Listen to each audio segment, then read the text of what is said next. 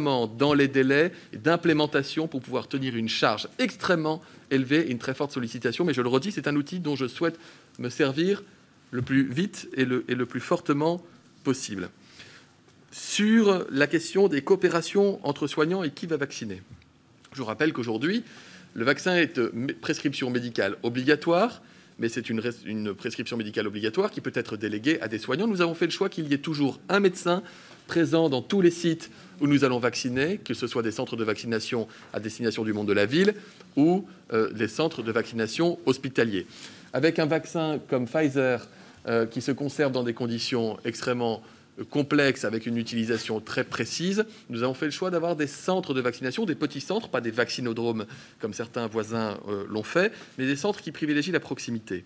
Il est évident que lorsque nous disposerons, et je le souhaite le plus vite possible, de vaccins qui, eux, se conservent entre 2 et 8 degrés, d'usage plus simple, plus classique, qu'on peut garder dans un frigo pendant plusieurs jours. Nous souhaitons pouvoir nous appuyer sur l'ensemble du maillage territorial dont nous disposons en matière de soignants. La vaccination antigrippale se fait aussi bien chez le médecin que chez l'infirmier, que chez le pharmacien. Cela nous permet de vacciner plusieurs millions de Français en une semaine. Et donc, j'attends l'avis de la Haute Autorité de Santé dans le cadre d'un protocole de coopération qui permettra, je le souhaite ardemment, de nous appuyer dès que nous le pourrons, dès que nous aurons les vaccins pour le faire, sur l'ensemble des professionnels de santé dont nous disposons.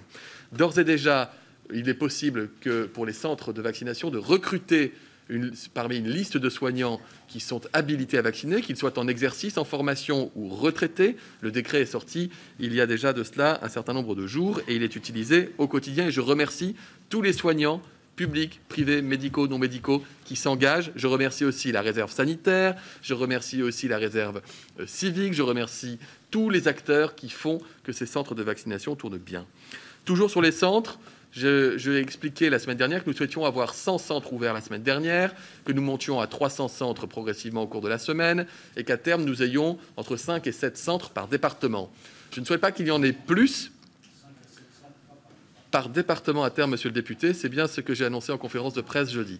Je ne souhaite pas nécessairement qu'il y en ait plus, parce que plus nous multiplions les centres, plus nous allons multiplier les déconvenus euh, ou les risques de déconvenus en termes d'alimentation de ces centres. Et chacun peut comprendre qu'un département sera doté d'un contingent de doses, et plus il le dispatche sur un nombre de centres élevé, plus rapidement les centres ou certains d'entre eux seraient dépourvus de vaccins le temps d'être ravitaillés. Donc nous souhaitons avoir une vision cohérente qui fait le choix de la proximité, nous mettons aussi en place, et j'y reviendrai avec les élus, des moyens pour pouvoir déplacer les personnes âgées à leur domicile lorsqu'elles ne peuvent pas se déplacer par elles-mêmes. Et donc, je n'ai pas fait le choix de ces gros vaccinodromes à l'échelle régionale qui auraient impliqué pour des personnes âgées de 85 ans, en plein hiver, de faire 150 km et des heures de queue à l'extérieur d'un gymnase. Je, revendique cela et je crois que c'est très bien accepté par les élus.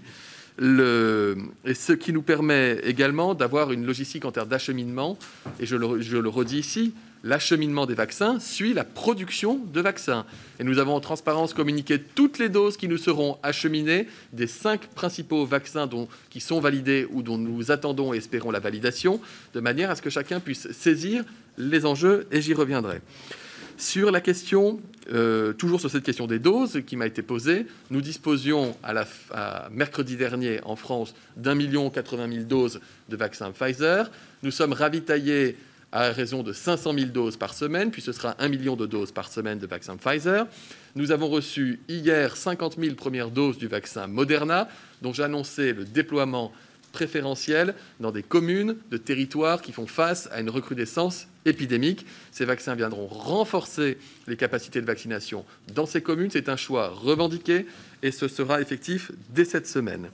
Sur la question du matériel, parce que je lis comme vous la presse, et je lis que parfois, il suffit qu'une équipe dans un établissement se, se fasse l'écho de difficultés à trouver des aiguilles pour qu'il y ait un problème national logistique. Je vais être très clair et très transparent sur les doses dont nous disposons. Nous avons en stock 3,3 millions d'aiguilles. Nous allons recevoir 2 millions supplémentaires dans les prochains jours. Nous avons en stock 4,6 millions de seringues. Nous allons également en recevoir dans les prochains jours. Cette semaine, ce début de semaine, sont déstockés à destination des territoires 850 000 aiguilles, 600 000 seringues, qui s'ajoutent à tout le matériel d'injection dont disposent par nature déjà les hôpitaux. Au fond, ce qui est compliqué, c'est que vous avez 15 références d'aiguilles et pas moins de 16 références de seringues qui permettent de réaliser une intramusculaire, tout ce qui est de plus classique, avec ce vaccin. Toutes sont compatibles et donc nous avons fait le choix de commander et d'acheter ces seringues et ces aiguilles, toutes compatibles, et ensuite de les dispatcher dans les hôpitaux pour pouvoir les renforcer. Si un hôpital n'a pas l'une des 15 références, ça ne veut pas dire qu'il n'a pas les 14 autres, et donc toutes les conditions sont remplies, je le redis.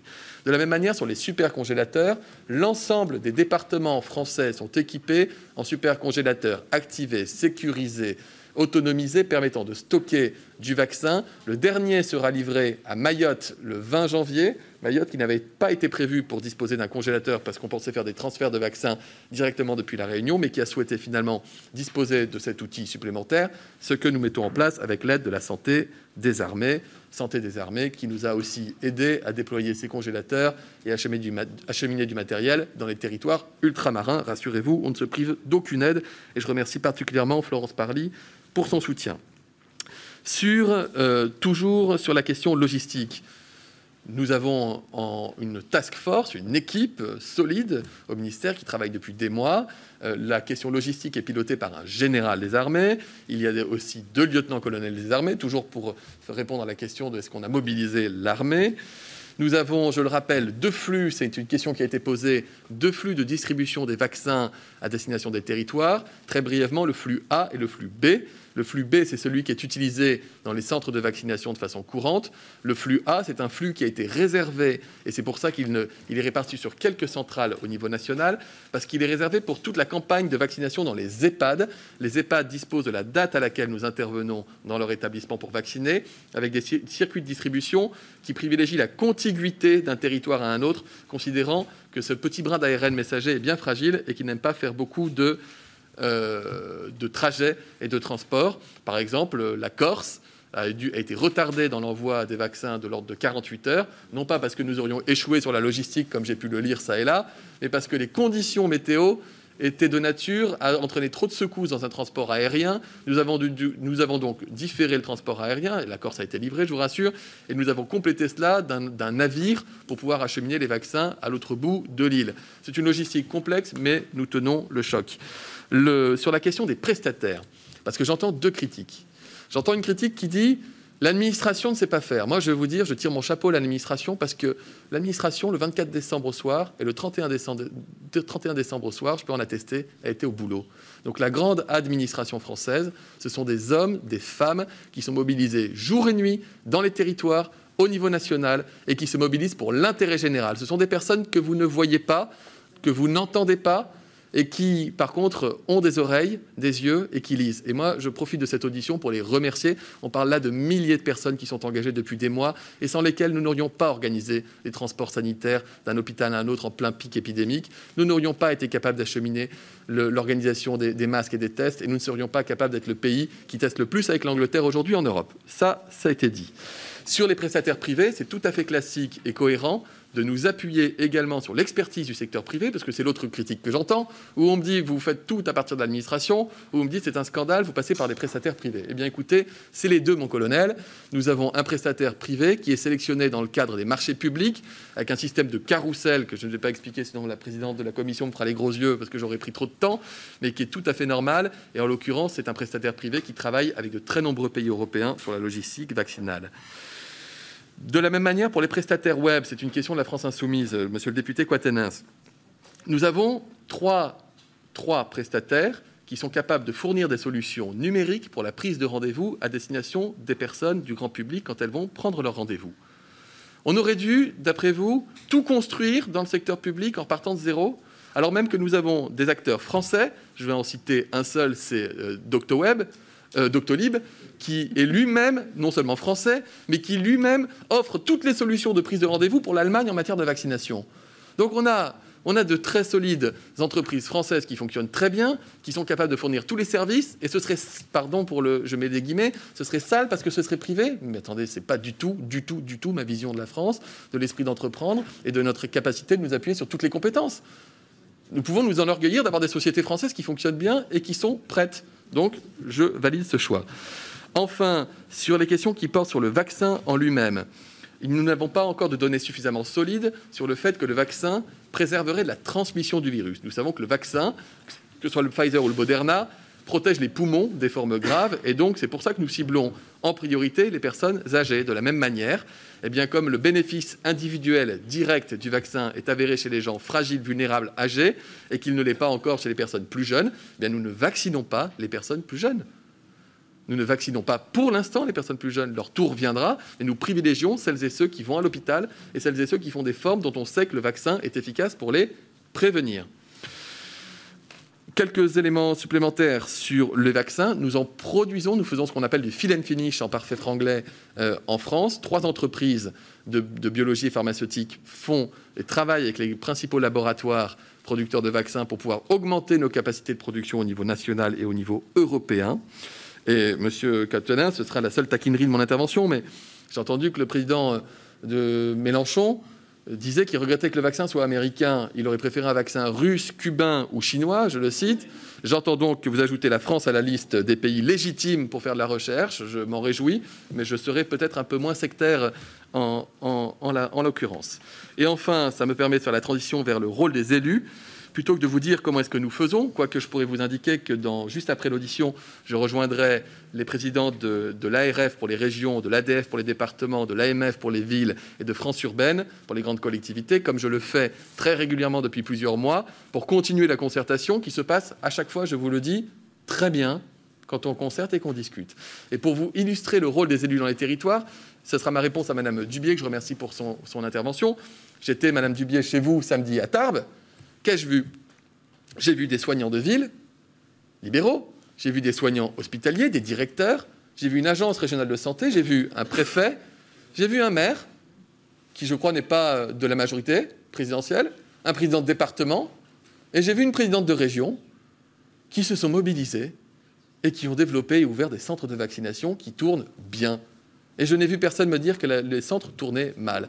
Et notamment le président de département me disait, moi j'ai mis à disposition des EHPAD de mon département, des médecins, des soignants, pour pouvoir compléter leurs équipes s'ils n'ont pas de médecin coordonnateur sur place. J'ai vu un maire qui m'a dit, moi j'ai un fichier de personnes qui sont fragiles et qui vivent à la maison et nous ne voulons pas qu'elles restent seules loin de la vaccination. Donc on s'apprête à pouvoir aller les chercher chez elles, même s'il le faut, pour les emmener au centre de vaccination, pour pouvoir leur permettre d'être protégées. J'ai vu une présidente de région qui m'a dit qu'elle participait de façon harmonieuse au dispositif en mettant les moyens dont elle disposait. Je crois que c'est cette image-là aussi que les Français attendent que nous leur montrions, cette capacité des élus de toute collectivité territoriale et des élus nationaux, et je vous remercie Madame Dubier pour votre engagement sur votre propre territoire, à servir l'intérêt général, au-delà des polémiques et des questions et des interventions qui sont tout à fait légitimes et je ne les critique pas, mais à montrer par l'action qu'ils sont capables d'agir ensemble pour protéger les Français. Merci bien, Monsieur le Ministre. J'ai beaucoup de questions, 23 questions, 23 minutes. Le ministre doit partir aux alentours de 13 heures. Donc malheureusement, euh, je pense que nous ne pourrons pas entendre toutes les questions. Je vous propose par contre de, nous, de les envoyer au ministre afin qu'il puisse vous faire une réponse. Je pense qu'il faut arrêter, Monsieur le ministre, à 55 pour que vous puissiez répondre à cette première. Ah, oui, oui, à 55. Oui, 55, ça vous va. Alors, écoutez, nous allons jusqu'à 55. Donc soyez concis. Monsieur le ministre a apporté déjà des éléments de réponse, donc soyez concis dans vos questions afin de donner la parole, de redonner la parole à Monsieur le ministre pour à nouveau des éléments de réponse. Donc, je passe tout de suite la parole à Monsieur Thibault Bazin. Merci Madame la Présidente. Monsieur le Ministre, deux demandes pour améliorer encore la stratégie vaccinale. Tout d'abord, je viens me faire l'écho de l'incompréhension dans nos territoires des ambulanciers qui voient que les pompiers, les pompiers, les auxiliaires de vie, et c'est très bien, peuvent se faire vacciner contre la Covid-19, contrairement aux ambulanciers qui sont eux aussi en contact avec ce virus. Monsieur le Ministre, pourriez-vous mieux prendre en compte ces oubliés? Concernant la pharmacovigilance, je me permets d'attirer votre attention sur une application web gratuite mise au point par des pharmaciens hospitaliers de ma circonscription qui s'impliquent dans la sécurité sanitaire de nos concitoyens, projet qui me paraît intéressant. C'est ainsi que dans le cadre de la vaccination contre la Covid-19, le patient pourrait être en mesure de remonter plus facilement un effet indésirable éventuel. Grâce à l'application, il pourrait transmettre cette information à la pharmacovigilance sans être confronté à la lourdeur administrative du signalement. Cela rassurerait le, patient. Il serait intéressant que tout patient puisse être informé de cette technologie. Monsieur le ministre, êtes-vous prêt à étudier avec vos services cette proposition d'application novatrice? Merci bien, monsieur Didier Martin. Merci Madame la Présidente. Monsieur le Ministre, vous avez décidé le 7 janvier une accélération de la campagne vaccinale et euh, sur le terrain, les professionnels libéraux entendent s'associer pleinement à cette campagne de vaccination.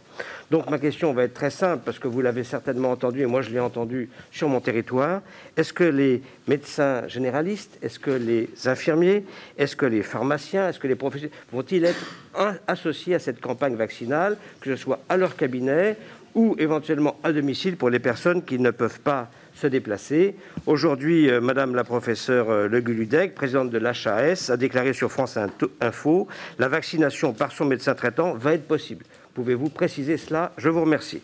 Merci bien. Madame Geneviève Lévy. Merci, Madame la Présidente. Monsieur le Ministre, euh, soyez assuré que je participe pleinement à appeler chacun de mes concitoyens dans ma circonscription à se faire vacciner. Je voudrais juste vous faire part d'une expérience de terrain concrète et inquiétante qui, n'est pas tout à fait dans le sens de ce que vous venez d'exprimer.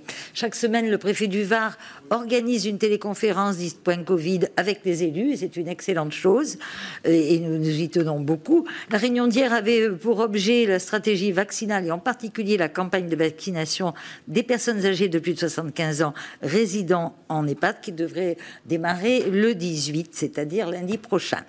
Or, euh, ce qui m'inquiète, c'est que euh, sur les 10 centres de vaccination qui sont prévus dans le département, c'est aujourd'hui que leur lieu doit être défini avec les EPCI. Aujourd'hui. Alors que demain, à partir de jeudi, pardon, euh, les, les, rendez-vous commencent à être pris. Or, euh, si vous voulez, les, maires sont pleinement associés à, la démarche et vraiment, euh, là aussi, je voudrais y insister.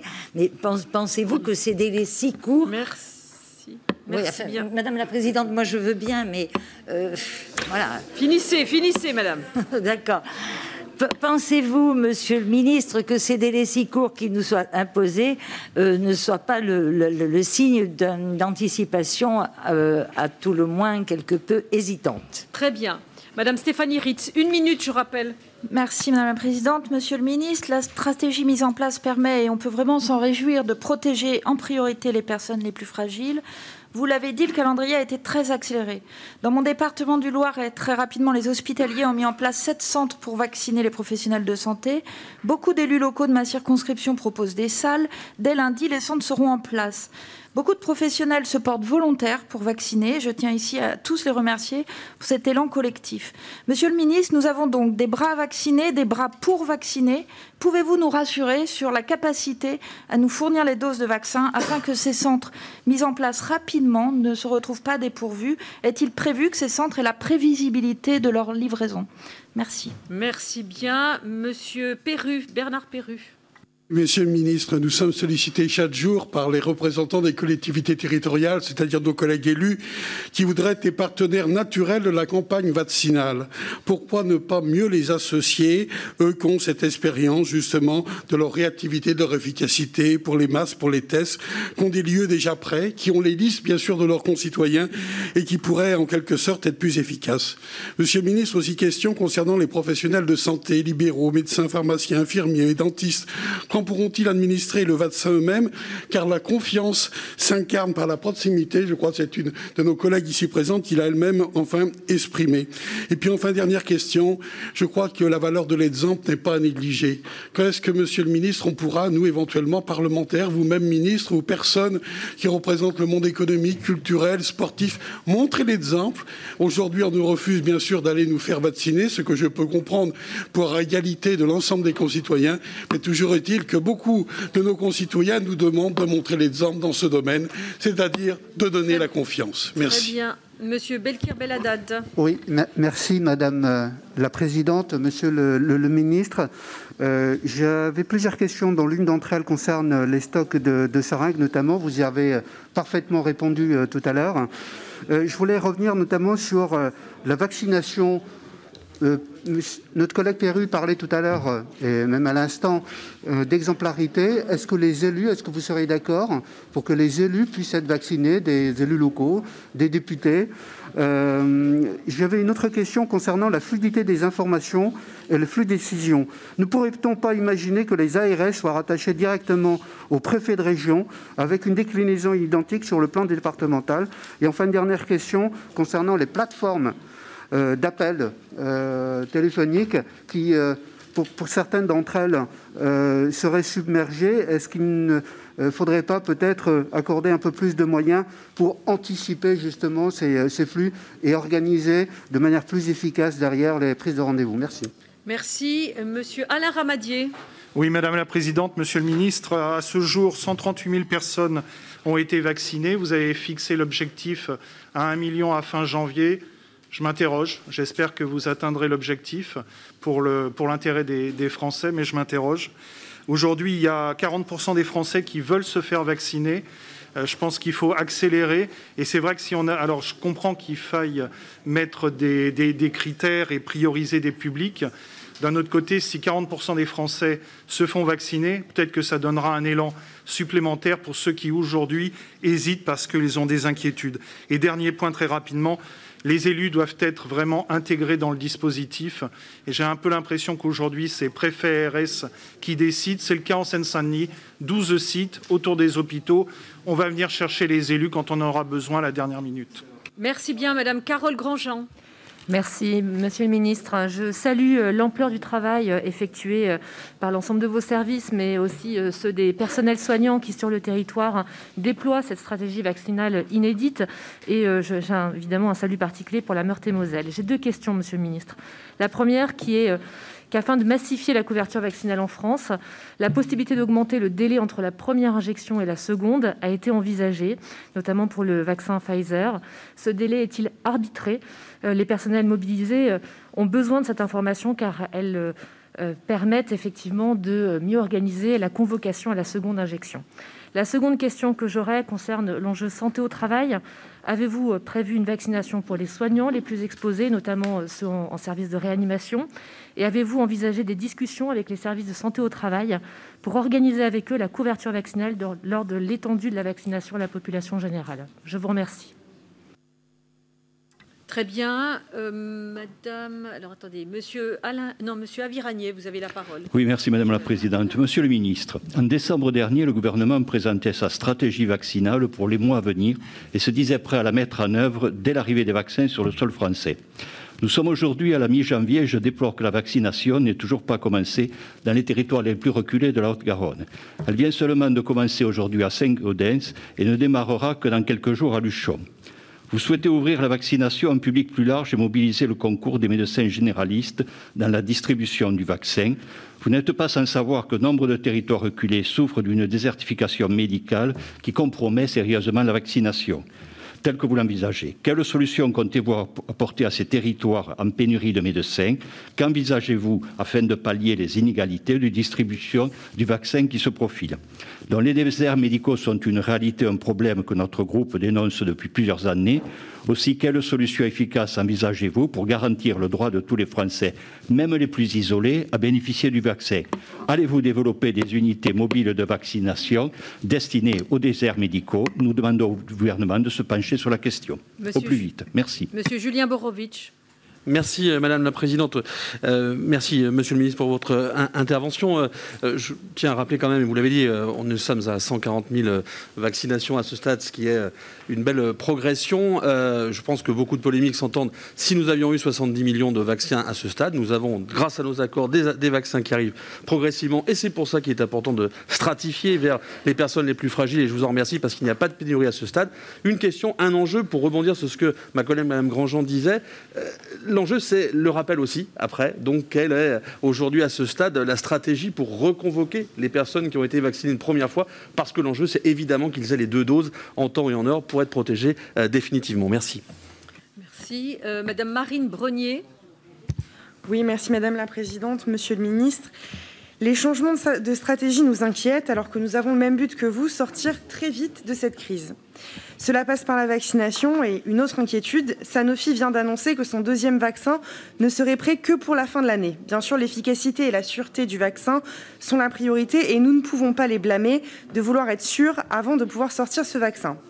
Toutefois, à court terme, pour pallier ce retard, ne pourrions-nous pas contracter de nouveaux accords avec d'autres laboratoires pour avancer? N'aurions-nous pas tout intérêt à inciter Sanofi à se rapprocher d'autres laboratoires pour travailler ensemble à l'avancée du vaccin, sans pour autant porter atteinte à la propriété intellectuelle?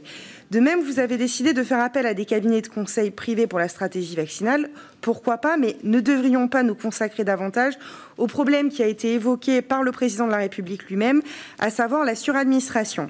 Tous les acteurs qui interviennent dans le processus décisionnaire, la DGOS, le DGS, la DGCS, la DGF, le responsable de la vaccination, le responsable de la logistique et enfin votre ministère, pour être efficace, il faut avancer plus vite. Que pouvez-vous faire? Merci. Merci. Madame Annie Vidal.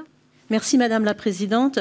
Monsieur le Ministre, comme vous l'avez euh, mentionné, euh, vous, vous, avez euh, engagé un élargissement de votre stratégie vaccinale et nous vous en remercions. Élargissement aux professionnels de santé, aux domiciles, aux pompiers et aux personnes de plus de 75 ans.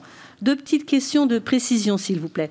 Concernant le domicile, est-ce que les auxiliaires de vie qui sont en emploi direct auprès des personnes vulnérables sont bien intégrés à ce dispositif d'élargissement?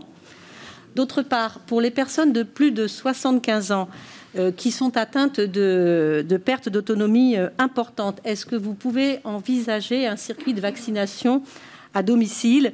Et enfin, pensez-vous que le vaccin euh, AstraZeneca, dont l'autorisation de mise sur le marché a été déposée aujourd'hui, pourrait être une solution pour un accès euh, simplifié à ces publics? Je vous remercie. Merci. Monsieur Jean-Hugues Ratenon. Et ensuite, je prends deux autres questions. On arrête. Le, ministre doit partir. Donc, euh, Merci, Madame la Présidente. Nous parlons aujourd'hui de stratégie de vaccination, mais la situation euh, sanitaire, s'il vous plaît, la situation sanitaire s'aggrave au Comores, notamment sur l'île de Moélie. Selon sa ministre de la Santé, sept personnes sont mortes le week-end dernier du coronavirus qui pourrait être le variant sud-africain. C'est extrêmement inquiétant pour les pays de la zone, notamment Mayotte. Et la Réunion. Monsieur le ministre, avez-vous des précisions à ce sujet?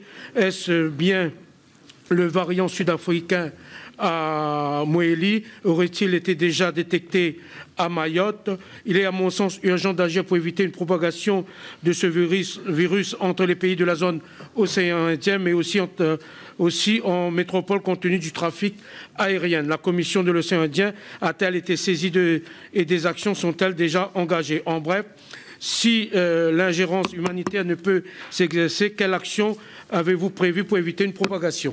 Madame Catherine Fabre, vous avez la parole. Merci. Monsieur le ministre, deux questions euh, directes. Quand allez-vous élargir la vaccination aux professionnels de moins de 50 ans travaillant en première ligne à l'accueil des patients Covid pour les protéger en vue de la troisième vague?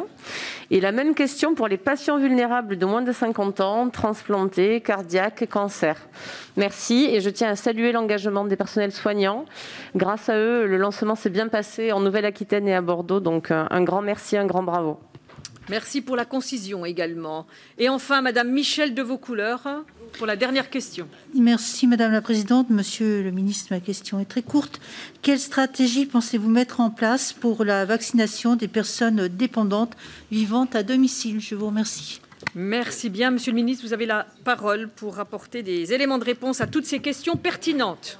Très bien. Je vais faire des réponses flash. M'en veuillez pas pour la syntaxe, mais je voudrais être efficace. Il y a eu plus de plus de 25 ou 26 interventions de parlementaires et je m'en réjouis.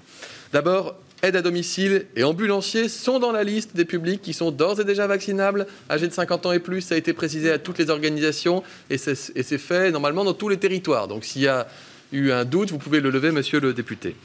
Ensuite, l'association, je l'ai dit tout à l'heure et je le redis, l'association des soignants de ville comme en libéral de tous les soignants médicaux et paramédicaux est souhaité et souhaitable, y compris d'ailleurs de la santé au travail, dans la campagne de vaccination, à mesure que les vaccins permettant de, diversifier les modalités de vaccination seront validés. On ne refusera aucune aide et on veut s'appuyer sur des réseaux solides, existants, qui font que la France peut être extrêmement euh, euh, fière de son système de santé. Dans le Var, Madame la députée, plusieurs centres sont d'ores et déjà opérationnels. Il y en aura d'autres à venir, mais il y a déjà des centres. Madame la députée, renseignez-vous, le Var vaccine. Et depuis plus d'une semaine, j'ai les chiffres, je peux vous les donner, il y a plusieurs centres de vaccination qui sont ouverts, tant à destination des professionnels de santé de l'hôpital que de la ville. Ces centres vont être amenés à recevoir aussi du public âgé de 75 ans et plus. Et je l'ai dit, nous voulions 100 centres de vaccination en France la semaine dernière.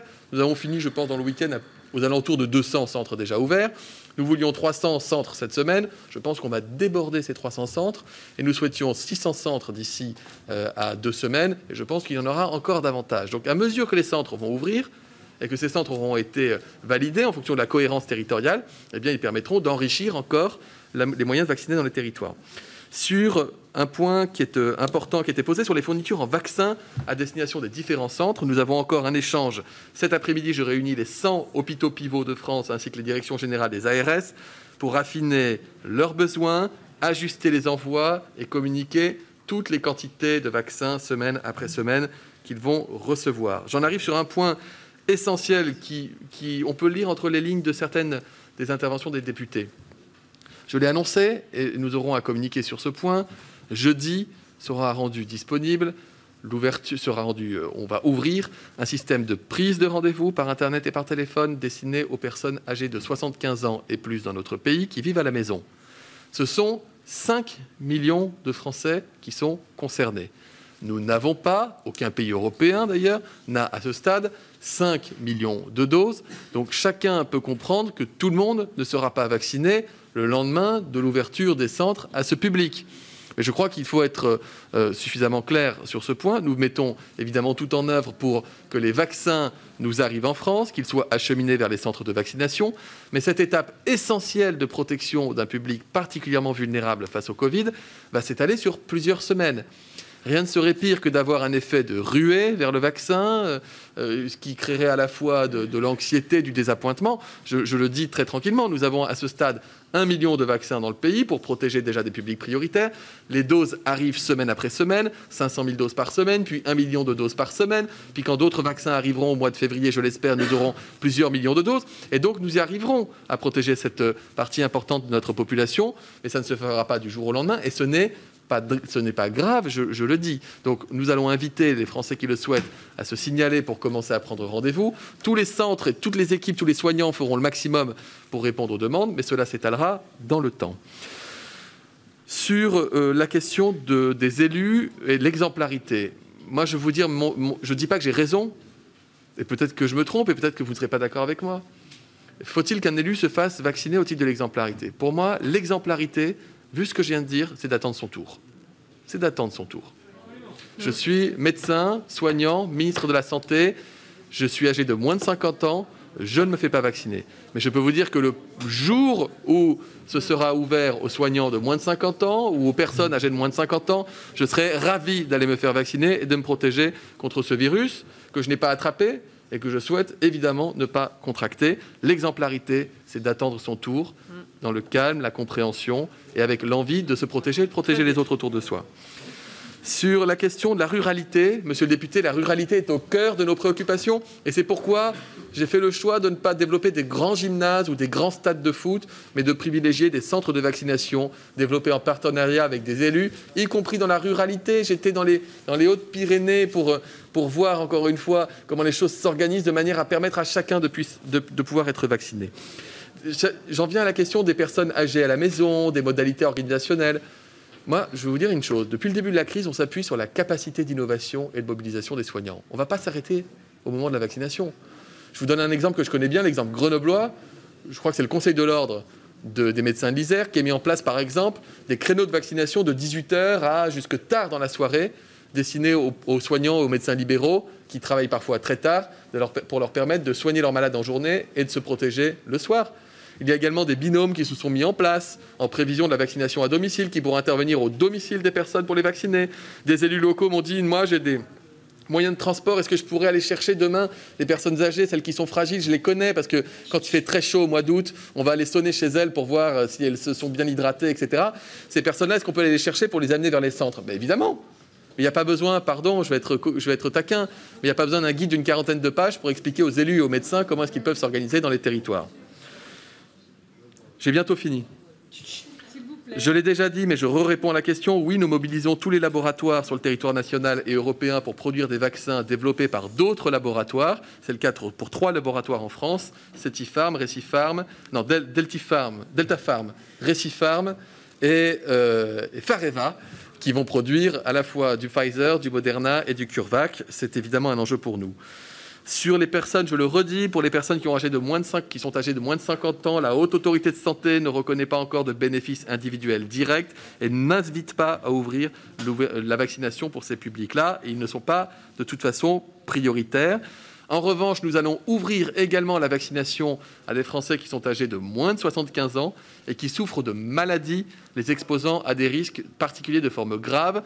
C'est le professeur Alain Fischer, que je ne présente plus, qui est en train de finaliser la liste de ces maladies et donc des Français qui seront également invités à se faire vacciner au même titre que les gens plus âgés qui ne sont pas, malades, avec des indicateurs évidemment scientifiques, sanitaires. Ce n'est pas le ministre que je suis qui décide. Dernier point, monsieur le député, sur la question du variant sud-africain. Nous suivons la situation aux Comores de très près. Je ne sais pas si on peut faire assurément le lien entre le variant sud-africain et l'accentuation de l'épidémie aux Comores, mais on ne peut pas se priver de le faire. Et vous avez souligné à travers votre question la proximité Comores-Mayotte, Mayotte-Réunion, Réunion-Métropole, euh, et etc., etc. De toute façon, quand bien même les Comores seraient-ils touchés, euh, le Mayotte serait-elle touchée, que nous devons évidemment mettre en place des dispositions. Et donc, nous avons un travail qui est fait avec les chercheurs, avec les médecins, pour faire ce qu'on appelle du séquençage du génome du virus, pour détecter le variant là où il existe, que ce soit en France métropolitaine ou dans les territoires ultramarins. Et nous mettons tout en œuvre pour empêcher la diffusion de ce variant, comme nous mettons tout en œuvre pour empêcher la diffusion du variant euh, euh, anglais. D'ailleurs, il faudrait peut-être qu'on arrête de l'appeler variant anglais. C'est pas très, c'est pas très cohérent de l'appeler du nom d'un pays. Je rappelle que la grippe espagnole n'était pas espagnole, mais qu'elle était probablement originaire de Chine. C'est juste l'Espagne qui l'a découvert en premier, et ils se sont fait targuer pendant un siècle de ce, euh, de ce descriptif. Voilà. Je serai pas plus long, Madame la Présidente. Vous remercier encore une fois pour vos questions. Je pense qu'elles ont été, je pense qu'elles étaient utiles. J'espère que les réponses vous ont euh, rassuré ou conforté et que les Français qui nous regardent auront, permis, euh, auront pu également, par l'entremise de, nos interventions, d'être mieux informés sur cette campagne de vaccination. C'est nous qui vous remercions, Monsieur le Ministre, pour tous ces éléments de réponse qui, je l'espère, auront euh, éclairé à la fois la représentation nationale, mais également les Français. Euh, je vous retrouve, mes chers collègues, vous partez là, mais demain à 15h en visioconférence, et nous allons auditionner, effectivement, toujours sur le même sujet, la vaccination, le professeur Fischer. Merci. Bon appétit.